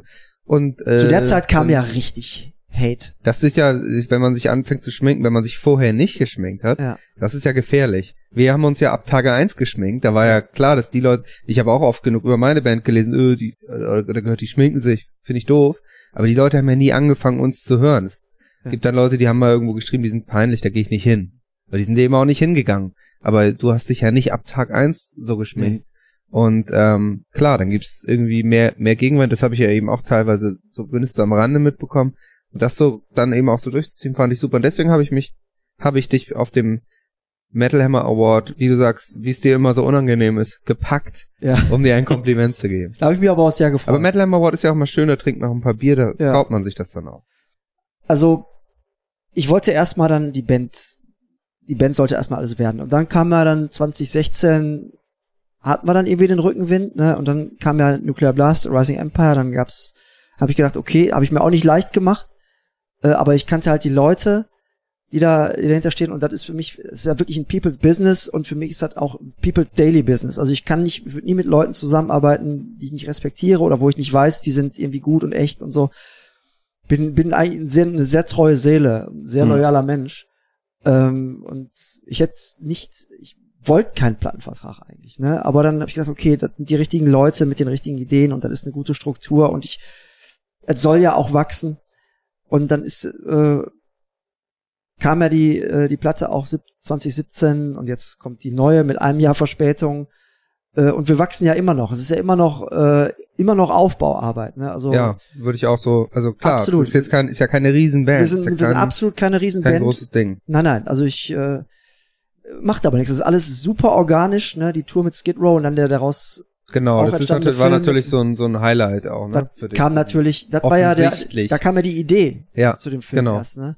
Aber weißt du, ich ich ich will einfach diese Sachen erleben. Das ist mir erstmal wichtig. Ich meine, siehst ja, was hier hängt, ne? Da, wir waren 20, 2014 mit Sebastian Bach auf Tour. Das war ja schon religiös bis zum Anschlag, ne, der Original Skid Row Sänger Ja. und dann da hängt das Skid Row Poster. Äh, das signierte dann von der Tour. Es geht mir wirklich darum, diese Sachen zu erleben. Äh, und alles andere kommt irgend, kommt irgendwann. Ich bin ja irgendwann mal ausgezogen, ähm, in, in, in die Rock'n'Roll-Welt, um, um, um die geilen, den geilen Scheiß irgendwie zu erleben, wovon man irgendwie so immer träumt. Und da sind schon so viele Träume wahr geworden, da werden auch noch mehr wahr. Ähm, also ich schließe nichts aus und alles wird immer, alles wird irgendwie immer, immer schöner und es geht irgendwie immer weiter. Also ich hätte ja auch nicht gedacht, wir 2019 jetzt erstmal richtig losgeht. So fühlt sich das an, ne? Also, mhm. ich meine, ich bin verhältnismäßig alt, äh, aber immer noch am Anfang, also da ist immer noch ganz viel Potenzial und ganz viel Luft nach oben und immer noch so viele Möglichkeiten und Dinge, Dinge zu erleben, auch Dinge zum ersten Mal zu erleben. Wir haben eben gesprochen, mhm. jetzt geht's zum ersten Mal nach Russland. Ähm, und das ist super. Und da passiert noch so viel, so viel mehr, wo, wo Altersgenossen äh, schon, die sind schon seit zehn Jahren frustriert und fertig. Und für mich kommen immer, immer, immer neue Sachen dazu. Geht die Welt auf. Geht die Welt, auf, ja. geht echt die Welt auf und ich bin, kann, bin immer noch äh, ein gut gehütetes Rock'n'Roll-Geheimnis hier und da und kann immer noch entdeckt werden und das ist, äh, nur wenn sie mich dann entdecken, dann, oder uns, dann merken sie, ach guck mal, das Rabbit Hole, ne? Dann, mhm. dann da gibt's, da gibt's irgendwie was zu entdecken. Also man kann ja, meine Historie kann man jetzt auch durch den Film so ein bisschen eintauchen. Äh, und das, eigentlich ist das ganz spannend. Also ich, ähm, so, so war es bei mir, als ich, als ich Cheap Trick Fan wurde. Also ich wurde äh, relativ spät Fan von Cheap Trick, habe die 2001 zum ersten Mal live gesehen. Und da gab's die ja schon ewig mit ohne Ende Alben und so. Und da dachte ich, wie geil ist das eigentlich, wenn man eine Band die entdeckt, die es schon lange gibt und kann da richtig eintauchen. Das finde ich geil. Und wenn, vielleicht, vielleicht werden wir ja mal so eine Band. Also, ich muss jetzt sagen, so als Resümee, ich denke die ganze Zeit, scheiße, was hat der Andi für eine Energie? Was hast du für einen mega krassen Antrieb, mit 41 zu sagen, scheiß auf alles, was ich jetzt die ganze Zeit gemacht habe. Ich will noch mal dieses, ich will noch mal real sein. Mit 41 vor, sie, äh, vor sechs Jahren. Ja. ja. Und, und dann zu sagen, ich, ich, ich will jetzt, ich will das noch mal von vorne machen. Ich will das äh, kompromisslos machen. Ich und möchte richtig machen. Ja. Ich möchte es richtig machen und ich möchte nicht Wacken Hauptbühne spielen, sondern ich will Rock'n'Roll im Club machen. Ich will zu gewissen vielleicht auch gewissen Grad auch durch die Scheiße gehen. Ich will es von unten aufbauen. Ja. Ich, ich will äh, und und das da muss ich ganz doll meinen Hut vorziehen, dass du dieses diese Energie dein dein ganzes Leben einfach hattest über deine ganzen Stationen hinweg, weil ich habe das Gefühl und ich habe es auch in dem Film, wie gesagt, auch gesehen. Du hast hier alles immer mit super viel Herzblut gemacht ja. und immer also wenn wenn Deswegen er läuft, dann Anfang, läuft er. Also das so Andy macht der macht Real shit. mehr als wir es ja, machen. Genau, du, du Im Sinne von Ding. reiner Quantität. Du hast ja ein paar Jahre mehr auch gehabt, aber äh, also so einfach vom vom Einsatz. Finde ich finde ich also da beeindruckend. Wahnsinn und äh, Vielen Dank. also an euch an euch da draußen, die das jetzt hören und äh, guckt euch den Film an. Ich äh, habe den gerade heute noch mal zur Vorbereitung noch mal geguckt. Wahnsinn, wahnsinniger Film, weil ähm, ich sehr mit dir mitfiebern konnte. Also du triffst da deine Helden, ähm, sogar ein paar mehr. Und ähm, ich konnte das so richtig, ich konnte da mich so richtig reinführen. Ja, das, ist auch, das ist auch schön gemacht. Äh, ist es also, auch. Ist tatsächlich so. Das ging mir auch, dass man das ja. so, dass man das richtig schön nachempfindet. Aber weil du ja auch ganz offen drüber sprichst und ja. da nicht, ist ja, also du, du machst dann ja nicht einen auf cool, sag ich mal. Und da war, dazu war auch keine Zeit. Also der Film, an diesem Film gibt's, äh, da war nichts gescriptet und wir hatten auch mhm. keine Gelegenheit, irgendwas zweimal zu drehen. Also alles war immer unter großem Zeitdruck. Also eine Punktlandung nach der anderen. Also alles hat immer geklappt. Die KISS-Nummer äh, da in, in Madrid, die hätte kippen können aus Zeitgründen, weil KISS da ein Riesenzeitproblem hatte und der Michael, der, der, der, der Roadie von Gene, einfach also die, was wir was wir da zeigen, wie wie wir das das Blut anrühren und so, das mhm. ist wirklich das echte Blut, was an dem Abend ja. und die Fackel, das es musste Zwei, zweites ging eben gar nicht mehr. Nein, es ging nicht. Es ja. muss, also wir waren fertig mit dem mit dem Drehen um um um 19 Uhr. Die hatten so eine Zeit, so eine Verzögerung um 19 Uhr oder so und wir wir packen unsere Sachen auf der Bühne zusammen, gehen zur Treppe, um die Bühne zu verlassen, Licht aus, Dave Mustaine kommt mir entgegen, weil Megadeth war ein Vorgruppe an dem Abend. Also es, es es hätte nicht eine Minute länger dauern können.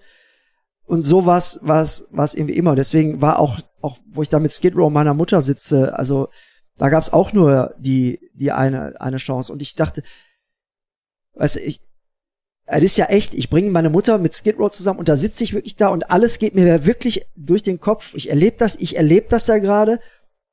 Und wir drehen noch einen Film. Das mhm. zu erleben reicht eigentlich. Ja. Ne? Das reicht ja absolut schon. Aber da muss es ja irgendwie noch äh, filmmäßig äh, weitergehen. Da muss man irgendwie noch äh, Kontenance bewahren und so, ne? Aber das, das ging dann auch teilweise nicht mehr. Also wenn ich das jetzt sehe, merke ich richtig, äh, dass ich eigentlich viel besser Englisch kann, dass ich, dass ich eine ganz nervöse, helle, hohe Stimme habe äh, und ähm, null souverän eigentlich wirklich bin, auch wenn es vielleicht, wenn man nicht ich ist, doch noch so wirkt. Aber ich sehe noch, so, noch souverän genug. Noch souverän genug, aber ich weiß genau, wie ich mich da gefühlt habe und ich sehe es auch und ich höre es auch. Ne? Aber das macht den Film dann auch wahrscheinlich so ähm, berührend. Das würde ich auch sagen, wenn der Film, ich sag mal, wenn das jetzt äh, professionell nachgespielt wäre, Unmöglich. dann würde der Film überhaupt nicht mehr funktionieren. Nein. Also wenn man jetzt diese Sequenzen nehmen würde und würde sagen, wir nehmen jetzt einen Andy Brings Schauspieler und äh, spielen das nach, also so wie so ein Biopic, ähm, dann äh, ja, das kann das funktioniert einfach gar nicht. So, ja. Es ist ist genau diese Authentizität, diese Realness irgendwie, von der, wie ich finde, eben irgendwie deine Band auch lebt.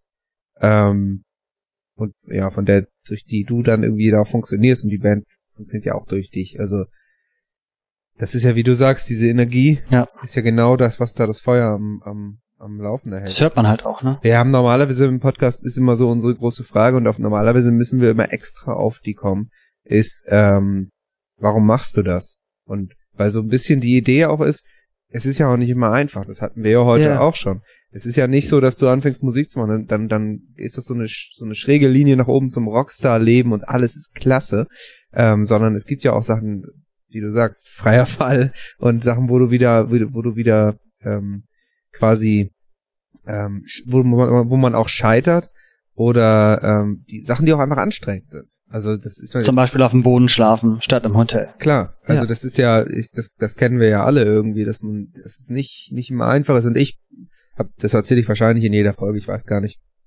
Ich bin ja immer nach dem Auftritt, bin ich immer völlig fertig. Also ich, ich schaffe es auch nicht. Ich habe mir überlegt, ob ich das kann, aber ich schaffe es, egal eine halbe Stunde, dreiviertel Stunde, Stunde, ich schaffe es nicht, mir die Energie einzuteilen. Es ist immer 100 Prozent. So. Ist aber richtig. Und ich habe schon nicht so viel Energie wie du. das heißt, ich bin wirklich, ich, ich. Moment mal, nee, jeder hat ja seine 100 Ja, ja, genau, meine ich ja. Und wenn aber du die raushaust, dann das, ist das, das, das ist, das ist so, ähm, nach dem Auftritt denke ich wirklich, ich muss mich jetzt eigentlich, ich muss mich hinlegen. Am liebsten gleich frische Luft, halbe, halber Liter Wasser ins Gesicht und eigentlich müsste ich schlafen gehen. So. Blöderweise muss ich dann, weil ich kein Rockstar bin, muss ich halt selber abbauen.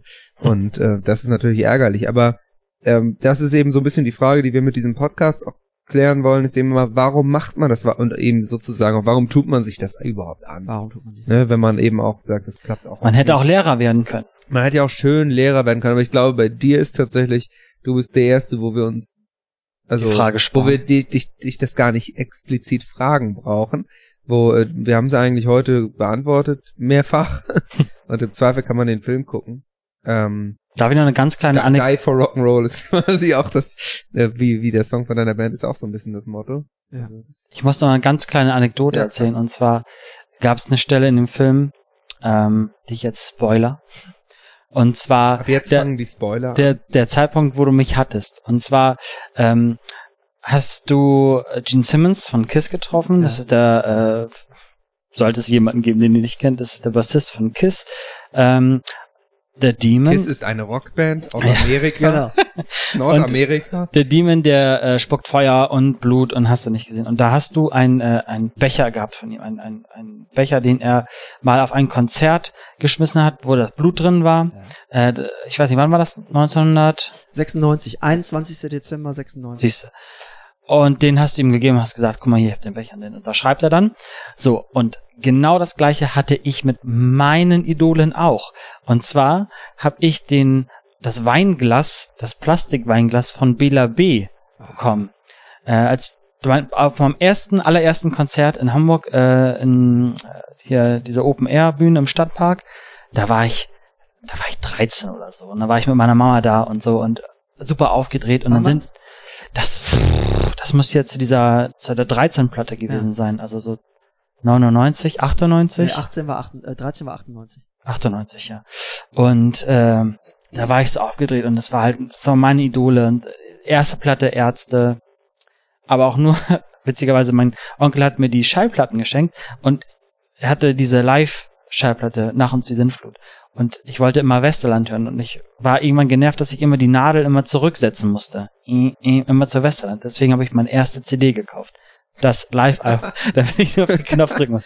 So, auf jeden Fall war ich dann bei den Ärzten, die Ärzte von der Bühne runter und so weiter. Und ich, weil ich so voller Adrenalin war, bin mit meinem Kumpel hintenrum auf die Bühne gelaufen. Ich bin als kleiner kleiner Teenie bin ich auf die Bühne gelaufen und habe mir irgendwas geschnappt, was da rumlag. Und das war dieser Plastik-Weinbecher. Und der Hast du noch? ja, habe ich noch. Und der steht bei mir noch. Und da dachte ich so, geil. Und so muss er sich gefühlt haben. Sogar noch einen Tick besser, weil er da Gene Simmons noch getroffen hat, der drauf unterschrieben Weil, das, also, weil sich der Kreis dann noch weil sich der Kreis hat. geschlossen hat.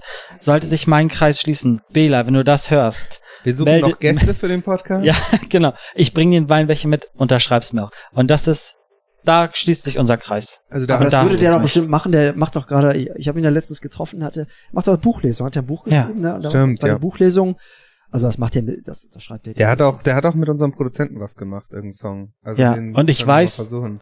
Ich, ich kenne auch wohnt doch jemand, auch in Hamburg, ne? Ja, Ja. ich glaube auch. Das, ich kenne sogar jemanden, der seine Handynummer hat, glaube ich. ja, dann müssen wir irgendwie den erpressen, der die Nummer hat. Also du bist auch immer noch Bela-Fan und dann, Ja, es, dann ja. ich dir. Ich muss jetzt zugeben, ich habe so, als ich zehn war, habe ich mir, habe ich auch diese Ärzte Live-CD gehört. Und die habe ich mir völlig tot gehört. Ja. Also mit zehn war ich der, zehn oder elf oder so war ich der größte Ärzte-Fan, den es gab. Danach nie wieder. Ich habe es geschafft, mir die Ärzte kaputt Tot zu. Echt? hören als äh, äh, Pre-Teenager quasi. witziger, Danach fand ich sie dann auch noch mal ein paar Sachen ganz lustig, so die Hits. Ich bin nie wieder Ärzte-Fan geworden. Das ist ganz komisch. Also ich habe wirklich da auch Aber angefangen, Fehler B, falls du das hörst, das ist nicht persönlich. äh, da habe ich auch angefangen, Schlagzeug zu, zu lernen. Ich, wenn wir gleich Schluss machen, dann zeige ich dir gleich was Schönes. Geil. Das wird dir gefallen. machen wir. Wir machen jetzt Schluss. Vielen Dank, dass du da warst. Ich, nee, vielen Dank, dass ihr wieder wart. Ich bleib, ich, ich bin ja hier. ja, stimmt. ihr seid bei mir zu Hause. Ich hoffe, dir hat's gefallen mit uns. Sehr. Wir können noch mal eine Jubiläumsfolge mit dir Auf jeden machen. Fall. Äh, wir machen nochmal quasi die, die Werbestrecke am Ende. Uns findet man auf www.bandleben.de.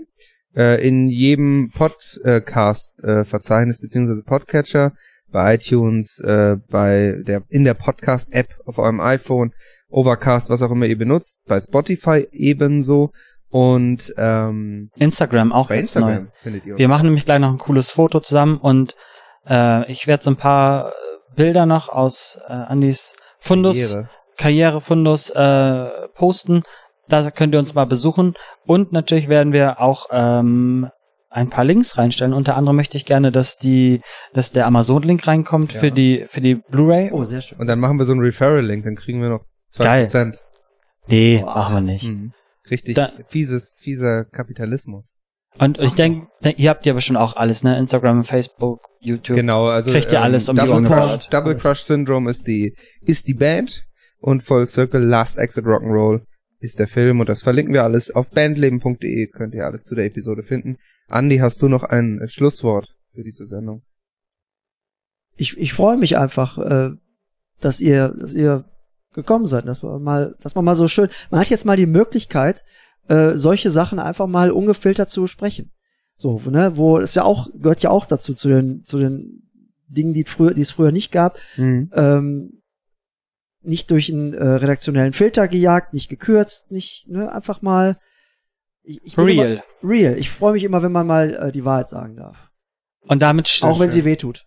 damit schließt sich unser Full Circle mit der Realness dieses Podcasts. So, jetzt haut ab, verpiss. Vielen Dank. So, das Geld äh, kriegst du gleich. Alles klar. Tschüssi. Wir singen.